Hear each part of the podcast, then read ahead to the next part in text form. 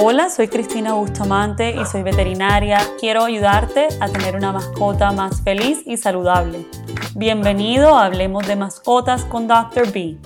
En este episodio vamos a hablar de dos cosas que le preocupan a papás o dueños de cachorros, pero de que en realidad son comportamientos totalmente normales. Quiero compartir con ustedes sobre Rocky, un cachorro muy especial de raza Jack Russell, el muy tierno, muy juguetón, que vino a consulta con su mamá o dueña llamada Liliana. Cuando llegué, entré a la, consulta en el consultorio, me di cuenta de que, pues, Rocky era súper juguetón, corrió a saludarme, saltaba de la emoción, se le salía el pipí la orina de la emoción, lo cual es algo bastante común en perritos jovencitos, como de ocho semanas, o sea, él tenía dos mesecitos, eso es algo completamente normal. Pero comencé a hablar con la dueña, con Liliana, y me dijo, está todo bien en la casa, está comiendo bien, jugando bien, todo está bien. Y yo durante las consultas siempre pregunto, cuéntame cómo está el comportamiento de eh, Rocky.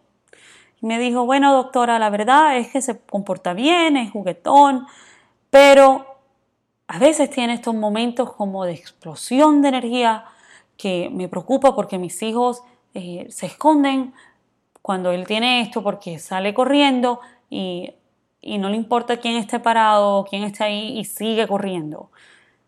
Y la, Liliana estaba preocupada porque me decía, no, mi esposo está preocupado de qué raza compramos, porque mira que compramos un Jack Russell, ellos tienen bastante energía, pero nunca pensé, doctora, de que tuviese tanta energía. Me preocupa que de pronto el apartamento en donde vivimos no es suficientemente grande para Rocky, por estas explosiones de energía que él tiene. Y le expliqué a Liliana y le dije, mira Liliana, lo, lo que tú me describes es algo que en realidad es normal y lo tienen los perritos, los cachorritos de todas las razas en inglés les dicen sumis y es como un momento en el día, en el día o en la noche, a veces tienen más de uno al día, donde el perrito tiene, descarga toda su energía. Le dicen sumis en inglés porque el perrito va como zoom hacia un lado, zoom hacia el otro, por eso es que le, le llaman sumis, pero en realidad es algo normal y es algo que podemos tal vez disminuir la frecuencia al jugar con ellos, cansarlos durante el día y así tienen menos energía. Pues eso es en teoría, ¿verdad? Pero igualmente yo pienso que el cachorro, por más que salga a jugar, va a tener un momento de sumis, de explosiones de energía. Y en esos momentos yo lo que les recomiendo es de que primero el cachorrito es bueno de que no tenga siempre sus juguetes a la mano. O sea, todos sus juguetes no se los tengan así como en un canasto donde los puede tomar y jugar con ellos en todo momento. ¿Ok? Porque cuando tienen muchas opciones, el perrito no juega. Yo pienso que prefiero que tengan sus juguetes guardados, ¿ok? Y le saquen juguetes como por turnos. Ya, en la mañana le sacan al pato que le gusta, en la noche le sacan la pelota que le gusta. Y así el perrito vive entretenido y jugando y emocionado cada vez que le entregan un juguete. Igual es cuando, cuando tiene sus zoomings. Cuando está así de emocionado, sáquenle un juguete que le gusta y el perrito va a estar correteando el juguete que le gusta y no va a estar como estrellando mientras corre a, tus hijos, ¿me entiendes? O tratando de corretear al hijo de Liliana que tenía tres añitos que caminaba y el perrito se iba atrás de él como un loquito. Eso es algo bastante común que es parte de tener cachorros y pienso que así como en el caso de Liliana, que muchas personas han tenido perros antes, o sea, Liliana me decía, doctora, mira, yo crecí con perros, toda la vida tuve perros, pero nunca había visto un perro con la energía que tiene Rocky. Y es porque a la mayoría de las personas se les olvida la energía que tiene un cachorro. Eh, lo que hace Rocky es completamente normal y es algo transitorio. O sea, los perros adultos sí, también tienen sus momentos de alta energía, pero ya es diferente, porque ya un perro adulto puede ir al parque, puede salir a hacer ejercicio, puede eh, hacer otras cosas que un cachorro de ocho semanas no debería estar yendo al parque ni saliendo a hacer ejercicio porque no está completamente vacunado. le puse las vacunas que le tocaban a Rocky y él tenía ocho semanas en esa consulta, lo, volví a ver a sus 12 semanas, le puse su segundo eh, set de vacunación y le pregunté, bueno Liliana, ¿cómo va, ¿cómo va Rocky con sus sumis? Y me dijo, doctora, mucho mejor, ya sabemos qué hacer, sabemos que es normal, ya no nos preocupamos y ya no es un problema porque sabemos de que es algo pasajero me mostró videos de él haciendo zoomies, era una cosa muy graciosa. El perrito en verdad parecía un loquito, daba círculos como loquito por la cocina, después salía corriendo y daba círculos por la sala. Y ahí después tú veías que se cansaba como si se le acabaran las baterías y se acostaba a dormir. Eso es algo completamente normal. Y si por algún motivo tu cachorro no lo hace, también es normal, no, no lo tiene que hacer. Pero de pronto es que no te has dado cuenta cuando lo haces, porque casi todos sí lo hacen. Luego eh, Rocky estaba bien de salud, le puse sus vacunas, un mes después volvió. O sea, ya Rocky tenía 16 semanas, vino a sus últimas vacunas, tenía ya cuatro meses. Y vi a Liliana preocupada en la consulta. Y al final de la consulta le pregunté de nuevo, bueno Liliana, ¿y cómo va el comportamiento de Rocky? Yo siempre pregunto sobre el comportamiento porque pienso de que hay muchas personas que o piensan que no es un problema y no se lo tienen que comentar al veterinario, o piensan de que tal vez el, veterinario no es la persona adecuada para comentarle sobre comportamiento, o, a veces les da pena. Yo pienso que hay personas que les da como pena o vergüenza conmigo quejarse de sus perros porque sienten que se están quejando, cuando en realidad no se están quejando, eh, son preocupaciones válidas y Parte de mi trabajo no es solamente asegurar que tu perro esté saludable, pero también de que tu perro pueda convivir con tu familia en tu hogar. Y no puedo hablar por otros veterinarios, pero por lo menos en la educación que yo recibí, sí me enseñaron muchísimo sobre el comportamiento animal, cómo entrenarlos, qué es normal, qué no es normal. Y en el día yo veo a más de 10 cachorros y casi todos los dueños tienen las mismas preguntas y casi todos los cachorros pasan por las mismas etapas. Es como los niños.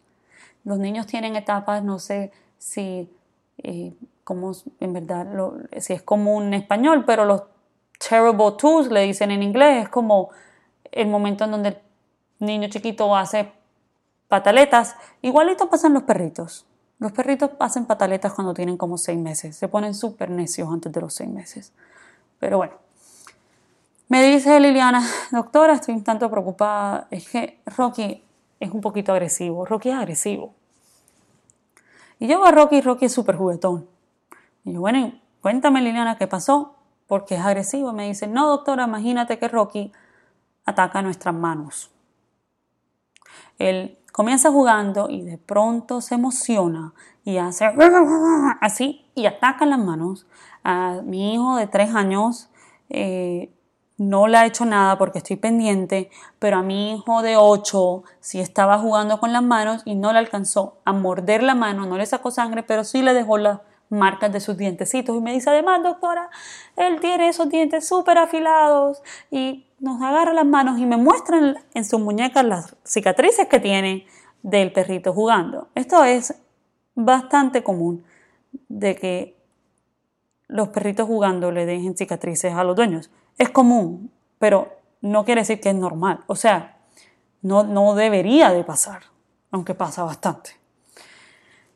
Y le, dije, bueno Liliana, cuéntame, ¿cuándo lo hace? No, estamos jugando con las manos, y de repente él llega y te toma la mano con cariño y de pronto pasa de cariño a agresividad.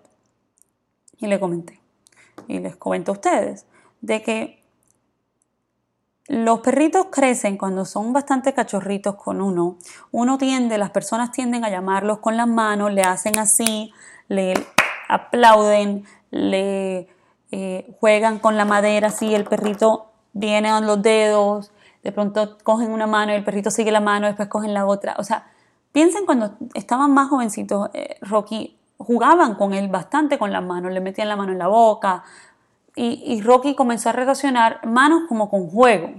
Y ahorita que está más grande, tiene la mordedura más fuerte, los dientes más fuertes, ya de pronto quiere un poquito de dominancia, ya esa línea de juego se la cruza, o sea, él, cree todavía que está jugando, pero digamos que ya no es tan, tan gentil o tan suave como e, cuidadoso como era cuando era más jovencito.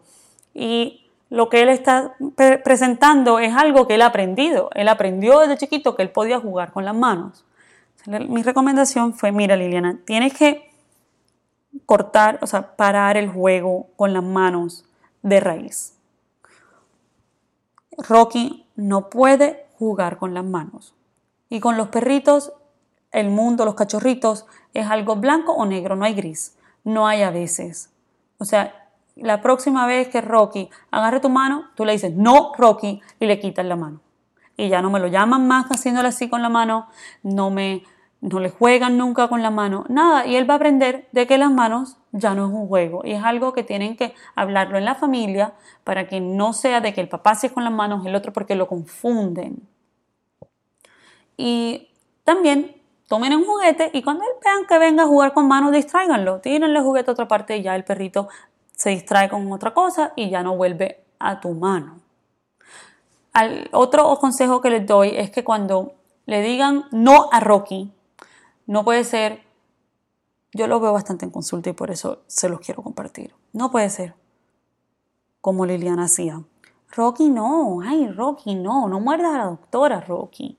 No le muerdas la mano a la doctora. Eso para Rocky no es un regaño, ni, ni es, no quiere decir nada lo que le están diciendo. O sea, tiene que ser no, Rocky, no. Así. No puede ser tampoco solamente el nombre, porque hay personas que regañan a su perro así. Rocky, Rocky, Rocky. Eso no quiere decir nada para el perro. Tienen que poner la palabra no y ser un no fuerte. No, no como, ay, no. ¿Ya? Y le comenté eso a Liliana y me dijo, ay, doctora, bueno, o sea que no, no es que sea agresivo. yo, no, no es agresivo, mira que se dejó hacer todo bien. Es que está confundido y él ha aprendido, ustedes le han enseñado de que puede jugar con las manos y eso es su forma de jugar. Él está jugando, pero ya su juego se convirtió en ser un poquito más brusco y ya no está aceptado hacer eso en su familia. Entonces, no lo confundamos más, se acabó el juego con las manos. Como a la semana, llamé a Liliana, le dije, bueno, ¿cómo va? ¿Cómo va Rocky con sus manos? Me dice, no, muy bien, duró como cuatro días en como rendirse de jugar con nuestras manos y no ha vuelto a querer a jugar con las manos. Y Rocky ya tenía todas sus vacunas, por eso pudo ir al parque. Le dije, llévalo a hacer ejercicio, llévalo a jugar afuera. Eh, y con eso también se le disminuyó muchísimo esas como explosiones de energía que les daba en la casa, porque ya el perrito vacunado podía salir a hacer ejercicio, podía salir en caminatas largas. Y digamos que esos dos problemas que tenía en la casa, por decir problemas, porque es un problema cuando para la familia es un problema. O sea, si tú tienes un problema con tu esposo, con tu esposa, con tu pareja, de que el perro está haciendo algo que no está funcionando, ya, se convierte en un problema, sea o no sea normal el comportamiento del perro. Entonces ya eh, Rocky estaba bien, no les dije ahí, bueno, también otra opción es usar un entrenador si quieren aprender a enseñarle otras cosas. Y me, dijeron no, que estaban bien, que ellos habían tenido perritos antes y no pasó nada. Y ya, y Rocky lo volví a ver a sus seis meses a otra vacuna que le puse y estaba súper bien, muy bien educado, cero agresivo. Me decían de que no hacía sino jugar con los hijos en la casa, pero ya se le habían disminuido bastante sus explosiones de energía. Todos los nombres en este episodio han sido cambiados y cualquier parecido con la realidad es pura coincidencia.